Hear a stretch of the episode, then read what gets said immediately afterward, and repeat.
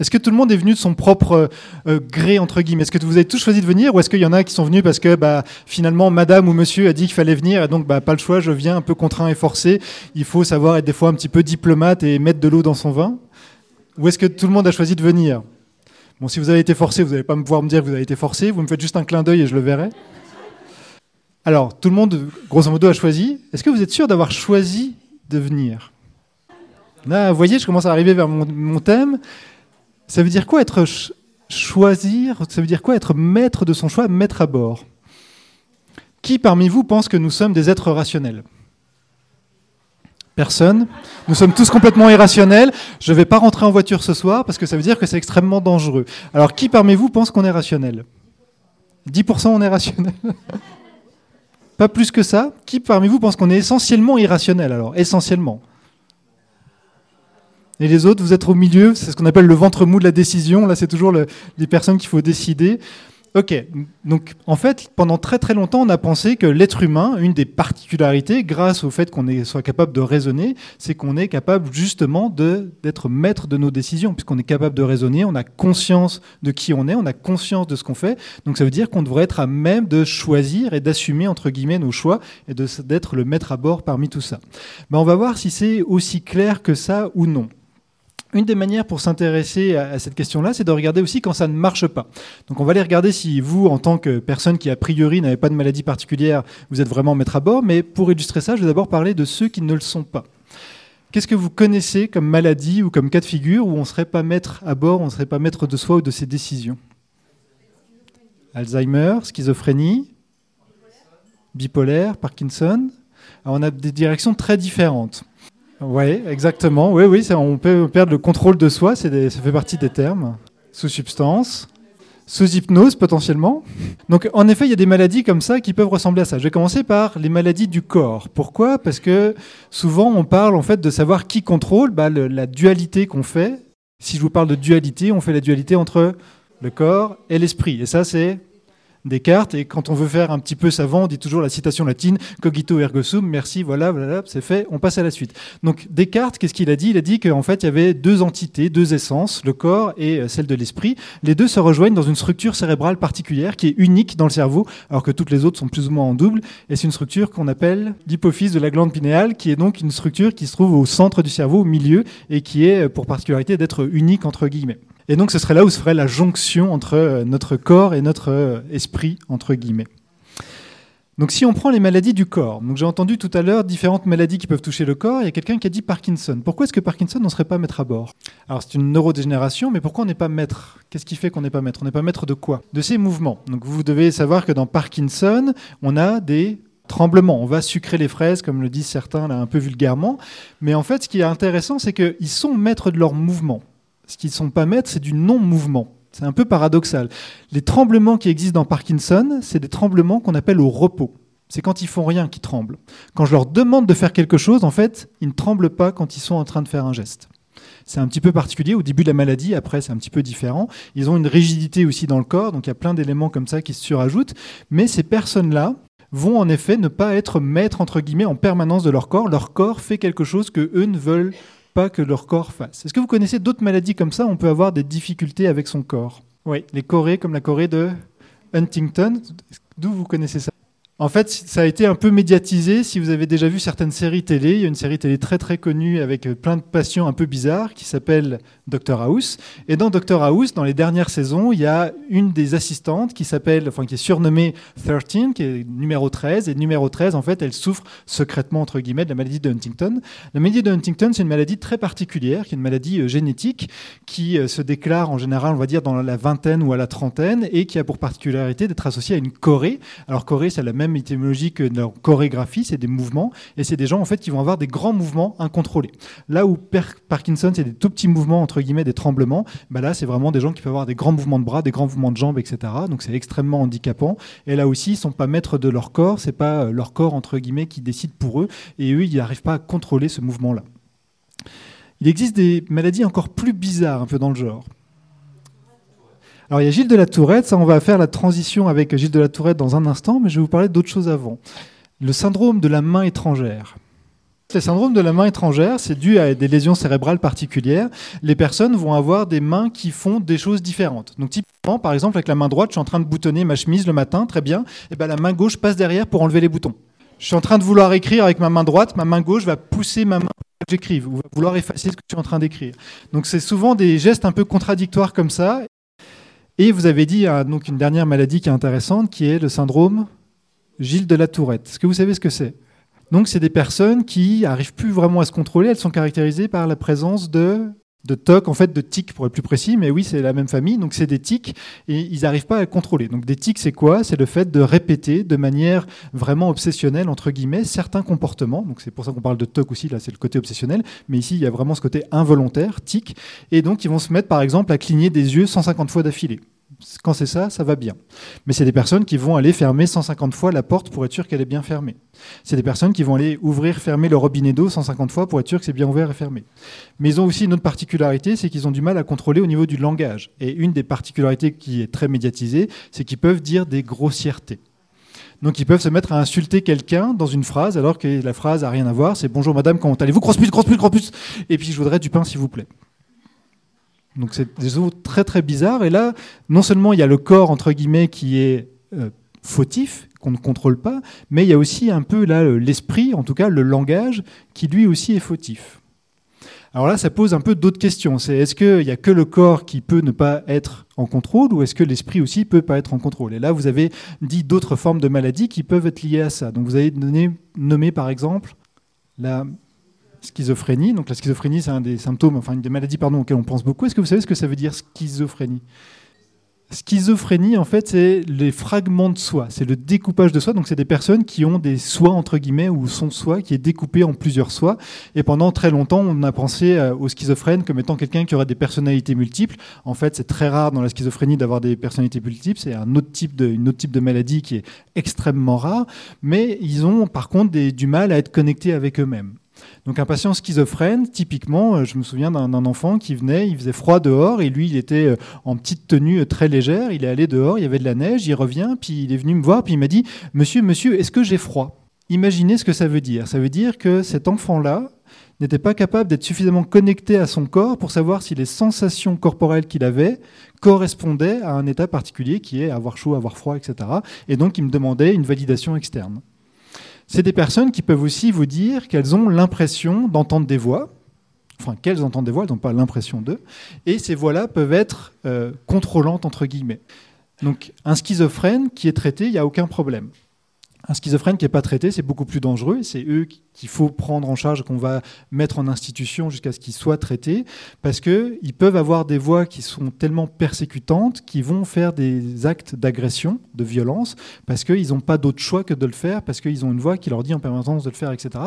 Donc là, ils perdent un peu le contrôle d'eux-mêmes. Ce qui est intéressant avec cette notion de contrôle, pour savoir qui est maître à bord, c'est que si on parle là de la schizophrénie, c'est une maladie cette maladie-là, elle est reliée à une notion de soi. La notion de soi, c'est la notion d'identité. Et vous avez parlé d'une autre maladie qui est très intéressante dans ce cadre-là, c'est la maladie d'Alzheimer. Qu'est-ce que c'est que la maladie d'Alzheimer Vous en avez forcément entendu parler dans les médias. C'est caractérisé par une perte de mémoire. Une mémoire qu'on appelle la mémoire épisodique. C'est la mémoire de nos souvenirs à nous qui sont dans un contexte temporo-spatial particulier. C'est une mémoire qui nous permet de savoir bah, qu'est-ce que j'ai mangé euh, ce matin, euh, où est-ce que j'étais au dernier mariage, etc., avec qui, comment ça s'est passé, et ainsi de suite. Le fait de ne pas avoir cette mémoire-là, ça vient attaquer aussi cette identité, ce self, ce soi. Et le fait du coup de ne pas savoir qui on est, ça veut dire que potentiellement je suis plus maître à bord pour mes décisions parce que je finis par plus savoir qui je suis, je finis par plus savoir qui sont mes proches. C'est ce qu'on appelle le deuil blanc. C'est au moment où en fait on n'est plus capable de reconnaître ses proches, bah, les proches finissent par s'éloigner de la personne parce que c'est extrêmement difficile à vivre. Hein. Imaginez si vous êtes euh, le fils ou la fille de quelqu'un qui vous reconnaît plus, c'est extrêmement violent psychologiquement. Et donc du coup on met une distance. Donc ça entraîne une coupure, un peu comme dans la schizophrénie du soi, mais pour d'autres mécanismes, par d'autres raisons et dans d'autres évolution de la maladie. Donc ça veut dire que l'identité, elle est peut-être très liée aussi à notre capacité à décider. Dans les autres cas aussi, quand on parlait avant de psychologie que des gens étaient fous, on parlait de gens qui étaient, un autre terme de folie, aliénés. C'est un terme intéressant, ça veut dire quoi aliéné c'est l'autre, mais c'est plus que l'autre. Ça veut dire c'est celui qui a perdu entre guillemets qui il est lui, et donc qui devient entre guillemets un autre. Donc les gens qui sont aliénés, c'est ceux qui ne sont plus eux-mêmes. Donc on a vraiment encore une fois cette notion d'identité et de est-ce que je suis responsable ou pas? C'est les fameux coupables mais pas responsables au niveau juridique, par exemple. Des gens qui sont capables de commettre des crimes, mais en fait, ils ne sont pas responsables parce qu'ils ne maîtrisent pas leur action. Ils le font parce qu'ils ont des pulsions, ils ont des besoins, ils n'ont pas d'autre choix, entre guillemets, que de le faire. Mais d'un autre côté, bah, ils ne sont pas mettre entre guillemets, là, ils ne sont pas une action volontaire de nuire. Donc ça, cette forme d'aliénation, c'est un terme qui est maintenant beaucoup trop large, donc on sait plus ce que c'est, donc on a des termes beaucoup plus précis avec euh, des maladies comme la schizophrénie, etc., etc. Mais ça pose cette question de cette identité. Toujours en lien avec l'identité, et puis là je vais refaire un pont avec ce que j'ai pu dire l'année dernière par exemple, je vais vous parler d'un patient très particulier qui s'appelle Phineas Gage. Phineas Gage, c'est un contremaître nord-américain qui a vécu euh, dans le siècle précédent, enfin deux siècles précédents maintenant, à la fin des années 1800. Et qu'est-ce que c'était qu'un contremaître dans les chemins de fer? C'était quelqu'un qui gérait notamment l'installation des voies ferrées. Ça veut dire quoi? Ça veut dire qu'on allait installer des voies ferrées pour que tout, le monde dans le pays puisse euh, voyager. Et un des principes, c'est que bah, il faut dégager le terrain. Et pour dégager le terrain, des fois, il faut faire exploser des choses. Donc lui, il avait pour responsabilité de dire qu'est-ce qu'on doit faire exploser, quel bout de montagne entre guillemets on fait exploser, comment on le fait exploser, et quelle charge il faut faire, etc., etc. Donc ça demande beaucoup de compétences, ça demande un sacré savoir. Donc c'était un ingénieur, donc une formation euh, très haut niveau surtout par rapport à l'époque, et qui savait vraiment ce qu'il faisait. Un jour, il est arrivé comme ça sur un chantier, il a préparé son chantier, il a dit bah oui, il faut absolument faire exploser cette partie-là, il l'a préparé, mais il y a eu un accident. L'accident, il y a eu une étincelle et la baramine qu'il utilisait pour bourrer la poudre pour préparer les explosifs est partie. Une baramine, c'est une barre en métal extrêmement dense. La baramine qui lui a traversé le crâne avait à peu près ce diamètre-là. Elle est passée par ici et elle est ressortie par là et ils l'ont retrouvée à plus de 30 mètres. Vous dites, ça arrive, le mec est mort, on n'en parle plus, fin d'histoire. Bah, ça ne valait pas la peine de venir. Non, le mec n'est pas mort du tout.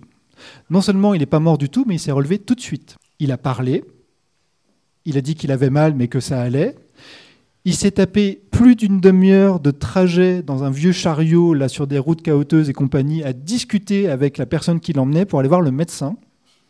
Et il racontait des choses qui étaient appropriées.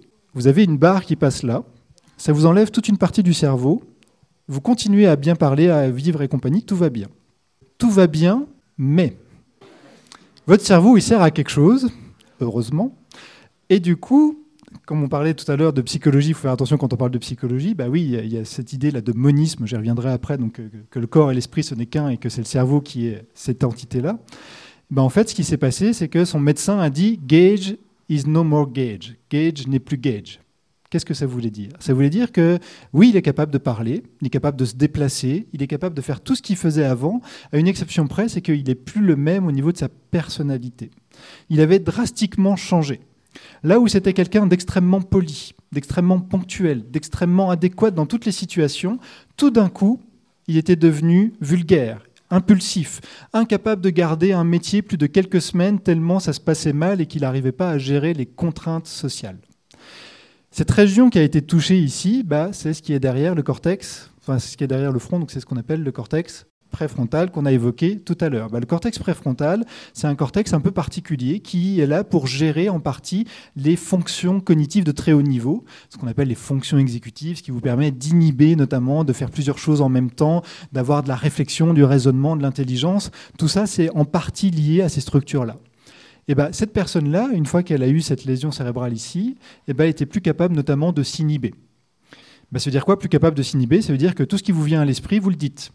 Imaginez les relations sociales. Là, tu es vraiment en train de me faire chier, en fait. Je sais pas pourquoi je suis là. Tu es vraiment qu'un gros con, tu es lourd.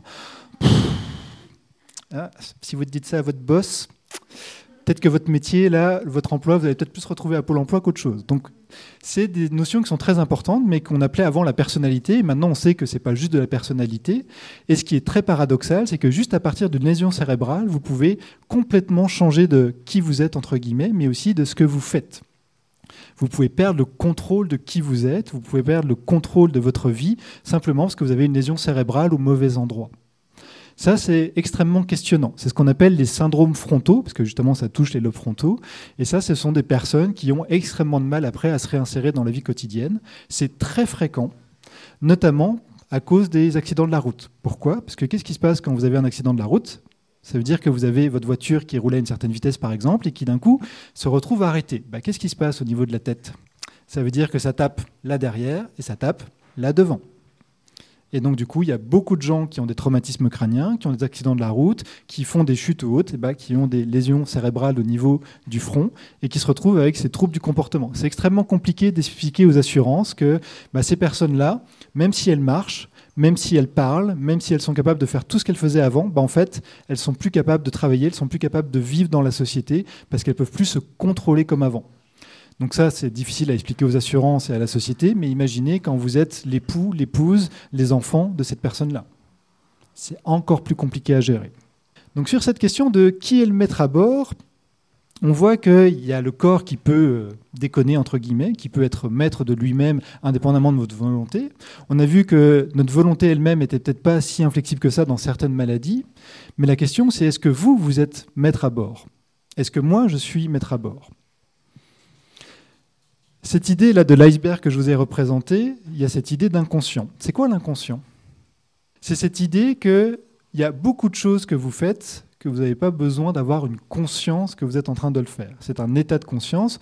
On a parlé de l'hypnose. L'hypnose, c'est une sorte de modification d'un état de conscience. Ben, on revient à cette notion-là ici. Mais ça n'a pas rien à voir avec l'inconscient freudien et la notion de pulsion, de ça, etc. Ça, c'est vraiment complètement autre chose. C'est pas dans le champ de la science au sens expérimental du terme. Donc, je vous en parlerai pas ce soir parce que c'est pas du tout dans ce champ-là que je vais intervenir. La question de conscience, des choses toutes bêtes. Tout à l'heure, vous avez vu une diapo titre de celle de ma collègue qui a été affichée pendant un petit bout de temps. Il y avait une coquille sur cette diapo. Une majorité d'entre vous ne l'ont pas vu. Pourtant, vous avez lu forcément cet élément qu'il y a là. Quand on est euh, en fait un lecteur euh, expert, ce qu'on appelle, donc du moment que vous avez euh, passé grosso modo l'école primaire et du moment que vous lisez de manière suffisamment régulière dans la vie de tous les jours, donc si vous n'êtes pas illettré, eh ben on, on ne peut pas s'empêcher de lire. Donc du moment qu'on a du texte, on a ce réflexe de lire et de décrypter. Donc ça veut dire que vous avez forcément vu à un moment donné, lu 2018. Mais ça ne vous a pas choqué ça vous a pas suffisamment choqué pour que, clac, il y ait une prise de conscience de ce qui s'est passé. Donc ça, c'est assez intéressant, c'est qu'il y a plein de choses qui sont visibles, qui sont là, qui existent, mais qui finalement vous passent sous le nez parce que bah, c'est peut-être pas si important que ça. L'exemple que donnait Céline aussi tout à l'heure avec la conduite automobile. La première fois que vous êtes dans une voiture et que vous devez apprendre à conduire, c'est extrêmement compliqué. Où est-ce que je dois mettre mon pied? Comme force je dois mettre sur mon pied pour appuyer sur la pédale Où est-ce que je dois regarder? Où est-ce que je dois mettre mes mains? Comment ça se passe? C'est pour ça qu'on démarre en général sur des endroits isolés, places de parking et ainsi de suite, pour commencer juste à se familiariser avec tout ça. Quand on commence à avoir un peu d'expertise avec les années, et eh ben ça, ça s'automatise. Ça veut dire quoi? Ça veut dire que bah, au bout d'un moment, vous bougez les bras, vous bougez les jambes de manière automatique. Si je vous demande comment est-ce qu'on fait du vélo, qui est capable de me répondre? Comment est-ce qu'on fait concrètement? Oui, mais alors, quelle force je dois mettre dans les bras? Quelle force je dois mettre dans les jambes? Dans quel ordre ça bouge? De quelle manière ça doit bouger? C'est extrêmement compliqué. Comment est-ce que vous gérez votre équilibre? Vous pouvez aller voir, il y a une vidéo sur Internet qui est extrêmement intéressante. Il y a un gars qui s'est amusé à juste inverser le sens de rotation au niveau du guidon. Donc, c'est-à-dire qu'au lieu de, quand il tire le guidon à gauche, que ça aille à gauche, ça va à droite. Bah, vous pouvez regarder les vidéos, c'est extrêmement impressionnant. Au début, il se casse la gueule en permanence, etc. C'est extrêmement difficile pour le corps de réintégrer quelque chose qu'il n'a pas appris au début. Au bout d'un moment, il est devenu expert là-dedans. Il savait très bien rouler comme ça, il n'y avait aucun souci. Par contre, un jour, il s'est dit, bah, je vais faire l'effet inverse, je vais essayer de revenir à un vélo normal. Et bah, rebelote, son corps avait de nouveau, entre guillemets, du mal, oublié comment faire, et du coup, il a mis extrêmement longtemps à revenir à comment conduire, entre guillemets, piloter son vélo sans se casser la gueule de manière normale. Ça, c'est ce qu'on appelle la mémoire procédurale. C'est la mémoire du corps, la mémoire qui reste ancrée dans notre chair et qui fait qu'on n'a pas besoin d'y penser pour que ça marche. Ça a l'air du coup plutôt facile et ça veut dire qu'il y a beaucoup de choses que vous faites comme ça qui ne sont pas du tout dans la conscience. Si vous êtes maître à bord, ça veut dire que par contre, sur les 10% de la conscience qui reste, vous devriez être capable de décider. Vous avez décidé de venir ce soir. Vous avez décidé comment vous habiller. Vous décidez dans vos vies de plein de choses. Est-ce que c'est vraiment vous qui décidez? Il y a une expérience très vieille de Libet en 1930, 1937 pour être précis, qui montre que non, c'est pas vous qui décidez il a fait une expérience toute bête. Il a dit, ben voilà, je vais vous installer devant un écran sur lequel est projetée une horloge. Vous voyez juste l'heure qui tourne. Vous allez regarder exactement l'heure quand vous décidez d'appuyer sur un bouton que je vous donne pour savoir quand est-ce que vous avez pris la décision d'appuyer sur ce bouton. Et nous, on va enregistrer ce qui se passe au niveau de votre corps, ce qu'on appelle de la myographie, c'est-à-dire comment est-ce que vos muscles vont réagir. Et on va aussi enregistrer votre activité cérébrale avec un EEG, là, un électroencéphalographe. Ce qui montre, c'est que au moment où la personne a dit qu'elle avait pris la décision, et eh ben en fait, dans son corps, la décision, entre guillemets, au niveau cérébral, elle était visible au moins 300 millisecondes avant. 300 millisecondes, c'est pas beaucoup, vous avez l'impression. Hein. c'est en gros un tiers de seconde. Ça passe très vite. Mais un tiers de seconde dans le cerveau, c'est énorme. Il se passe beaucoup de choses en un tiers de seconde. Alors, qu'est-ce qu'il a montré En 1930, comme ça, il a montré que la décision que vous preniez, le fait de vous décider d'appuyer, ben en fait, c'était décidé auparavant dans votre cerveau, entre guillemets, sans que vous en ayez conscience. on peut dire c'est une vieille expérience, le protocole n'est pas super carré carré. Ben, ils ont fait ce genre d'expérience dans les années 2010 notamment, et en IRMF, donc on a parlé de la méthode tout à l'heure avec Céline, donc ce qui permet d'enregistrer l'activité cérébrale en temps réel, entre guillemets, c'est un peu plus compliqué que ça, mais on va simplifier comme ça, et ils arrivent à la même conclusion, c'est qu'en moyenne, entre 300 et 600 millisecondes, votre cerveau a plus ou moins décidé déjà de faire une action avant que vous, vous ayez conscience que vous allez prendre cette décision. Donc finalement, est-ce que vous décidez? Ben, Les philosophes ont amené une théorie qu'on appelle la théorie zombie de la conscience, qui consiste à dire qu'en fait, vous êtes tous des zombies, on est tous des zombies, que c'est pas vraiment nous qui décidons, c'est notre corps qui décide. Le corps parle plus fort, c'est l'environnement, les contraintes environnementales. Et un peu comme en physique, on vous disait bah, les mêmes causes enfin les mêmes, oui, les mêmes causes produisent les mêmes effets, bah là, si on connaissait toutes les variables de l'environnement, je serais capable de prédire exactement ce que vous allez faire, parce que tout est déjà préprogrammé dans votre cerveau en fonction de sa gestion de l'environnement. Il décide avant que vous le décidiez. Donc la conscience, finalement, c'est quoi? Bah, selon ces philosophes-là, potentiellement, la conscience est une sorte de sucre qu'on donne pour vous faire croire que vous avez un libre arbitre, pour vous faire croire que c'est chouette de vivre, alors qu'en réalité, on s'en fout et qu'un œuf, c'est jamais le moyen qu'a trouvé un autre œuf de se reproduire via une poule. Donc, grosso modo, dictature des gènes. Vous êtes juste là pour vous reproduire, la survie des gènes, entre guillemets, de l'espèce, mais l'être humain et la conscience, c'est pas important. Alors bien sûr, cette théorie-là, elle est minoritaire, c'est juste plus un cas de philosophie, donc de réflexion, qu'une réalité pratique. Mais ça pose quand même le fait de, est-ce que oui ou non vous maîtrisez, vous décidez toujours? Bah, C'est pas si clair que ça. Des économistes sont persuadés, en tout cas ou l'ont été pendant très longtemps, que vous êtes des êtres rationnels. Si je vous donne un billet de 100 euros et que je vous en donne un autre de 10, lequel vous allez prendre? 100. Tout le monde va faire ça, c'est logique, c'est rationnel. Donc pour eux, un nombre étant un nombre, vous devriez toujours choisir la meilleure des options parce que les nombres ne mentent pas. Donc les économistes, pendant très longtemps, ont dit, nous, on n'est pas vraiment des sciences humaines parce que, vous comprenez, nous, on est quelque chose d'objectif, on est mathématique. Un nombre, c'est un nombre, on ne peut pas le falsifier, tout va bien. Il y a très peu de prix Nobel qui ont été décernés à des psychologues. Ça n'existe pas, les prix Nobel en psychologie, mais il y en a quelques-uns qui en ont eu, dans le domaine des neurosciences par exemple, mais aussi dans le domaine de l'économie un des très rares prix Nobel, c'est Kahneman. Qu'est-ce qu'il a fait, cet homme-là? Eh ben, Il a montré que, en fait, non, vous n'êtes pas rationnel. Donc, ce qu'on appelle la théorie du framing, du cadrage, qui dit que la manière dont je formule mon énoncé fait que je prends des décisions différentes. Ben ça, c'est très problématique parce que ça veut dire qu'avec une même réalité donnée, des individus vont, prendre, vont faire des choix différents. Donc, votre esprit n'est pas si rationnel que ça. Donc, qui est le maître à bord? Ben, C'est peut-être pas vraiment vous. Mais là où c'est pas vraiment vous, c'est que c'est pas vraiment vous non plus à cause de votre corps. Vous avez certainement remarqué qu'il y a plein de métaphores qui associent le corps ou des états corporels avec des éléments différents. Des choses toutes bêtes, mais on dit de quelqu'un, par exemple, qui peut être froid comme une porte de prison ou comme une pierre tombale. Vous avez, entendu ça Ou de quelqu'un qui est chaleureux. Une expression que vous avez déjà entendue. Eh bien, cette idée-là, il y en a qui l'ont testée en psychologie. Est-ce que oui ou non, ça a une base biologique?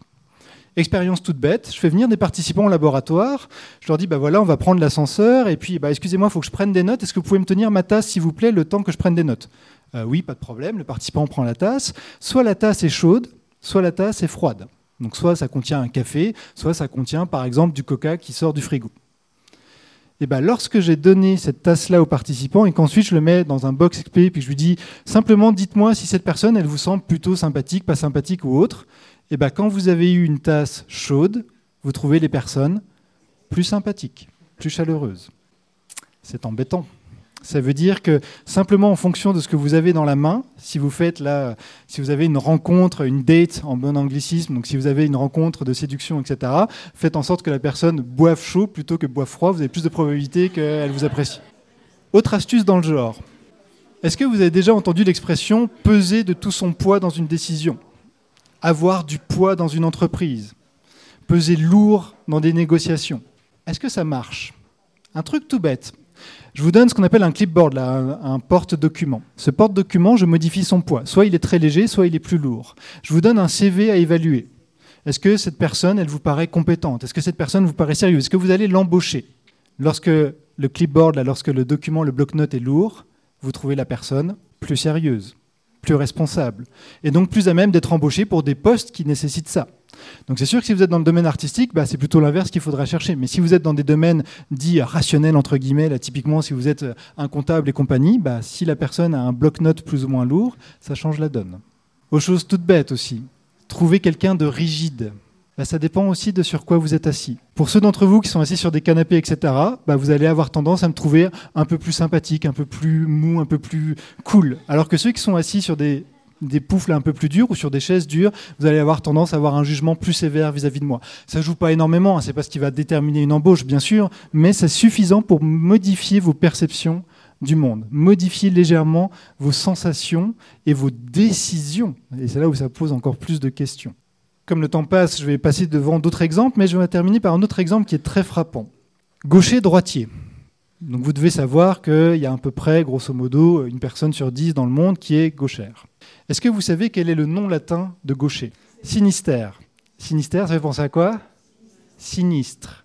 C'est pas pour rien en fait, c'est que dans nos sociétés, la gauche est associée au mal. C'est la main du diable, ce que disaient même certaines de nos grands-mères et ainsi de suite. À l'époque d'ailleurs, vous ne pouviez pas être gaucher sans être un gaucher qu'on appelle contrarié. On vous forçait à écrire la main droite, on vous forçait à utiliser la main droite parce que la main gauche était la main du diable, justement, le sinistre qui était associé. Est-ce que ça se retrouve dans le reste du monde? Ben oui. Si je vous demande d'évaluer des éléments qui sont neutres, donc par exemple des idéogrammes que vous ne connaissez pas, des symboles qui ne veulent rien dire, si je vous les mets à votre droite et que vous êtes droitier, vous allez les trouver plus positifs que si je vous les mets à gauche. Si vous êtes gaucher, c'est l'inverse. Mais il s'avère que les gauchers sont minoritaires, donc la société leur impose un cadre moral, entre guillemets, d'évaluation positive-négative de valence qui est inverse à ce qu'ils pensent. Vous pourriez dire, bah, ok, mais c'est culturel. Non, non, c'est bien lié à votre corps. Exemple tout bête. Vous vous cassez le bras. Bah, si vous avez le bras en écharpe pendant quelques mois, vous ne pouvez pas l'utiliser, votre bras dominant, par exemple votre bras droit si vous êtes droitier, bah, vous allez commencer à préférer les choses qui sont présentées à gauche. Pourquoi? Parce qu'en en fait, le bras que vous utilisez, naturellement, si vous êtes droitier, votre bras droit, c'est plus fluide, c'est plus facile. Et bien ça, votre corps, votre cerveau, il le sait, il le sent. Et du coup, si c'est plus facile, bah, c'est mieux, c'est plus positif. Et donc, si vous pouvez plus bouger, que c'est contraignant, etc., bah, vous allez utiliser l'autre main, vous allez davantage utiliser, ça va être plus facile que l'autre côté, donc vous allez changer votre perception des valeurs. Donc, est-ce que vous êtes maître à bord? Bah, Oui et non. Parce que bien sûr, vous êtes capable de prendre des décisions. Je vous ai dit que votre cerveau décidait un peu avant, mais ce n'est pas dans tous les cas de figure, heureusement. Puis quand bien même c'est quelques millisecondes, donc est-ce que c'est vraiment votre cerveau qui décide avant vous? Ça reste votre cerveau, donc ça reste quand même vous, donc c'est pas très grave. Mais par contre, le fait est qu'il y a plein de fois où vous prenez des décisions, vous êtes sûr de les prendre de manière rationnelle, alors qu'en fait, vous ne les prenez pas de rationnel. Ça dépend de dans quel état physique vous êtes, ça dépend dans quelle chaise vous êtes, ça dépend de ce que vous portez ou pas comme poids, ça dépend si vous êtes gaucher, droitier, si ça a été présenté en haut, en bas, à gauche, à droite. Tout ça, ça vient légèrement, pas beaucoup, hein, mais légèrement influencer vos décisions, vos perceptions du monde, vos manières d'être et même vos manières de juger les autres. Donc ça a des impacts monstrueux. Donc vous êtes un peu maître de vous, mais quelque part, quand on suit son intuition, ça marche bien aussi. Parce que souvent, on dit qu'on doit suivre sa première idée. Bah, c'est pas pour rien, parce que cette première idée-là, elle est souvent portée par quelque chose au niveau corporel, dans votre corps, et que ça a souvent un peu de sens, entre guillemets, parce que vous avez intégré un nombre de paramètres qui peuvent avoir du sens. Donc il faut savoir s'écouter, entre guillemets. Il faut aussi savoir ne pas s'écouter dans certaines décisions, mais dans tous les cas de figure, vous êtes plus ou moins maître à bord, même si vous êtes, entre guillemets, le seul maître à bord.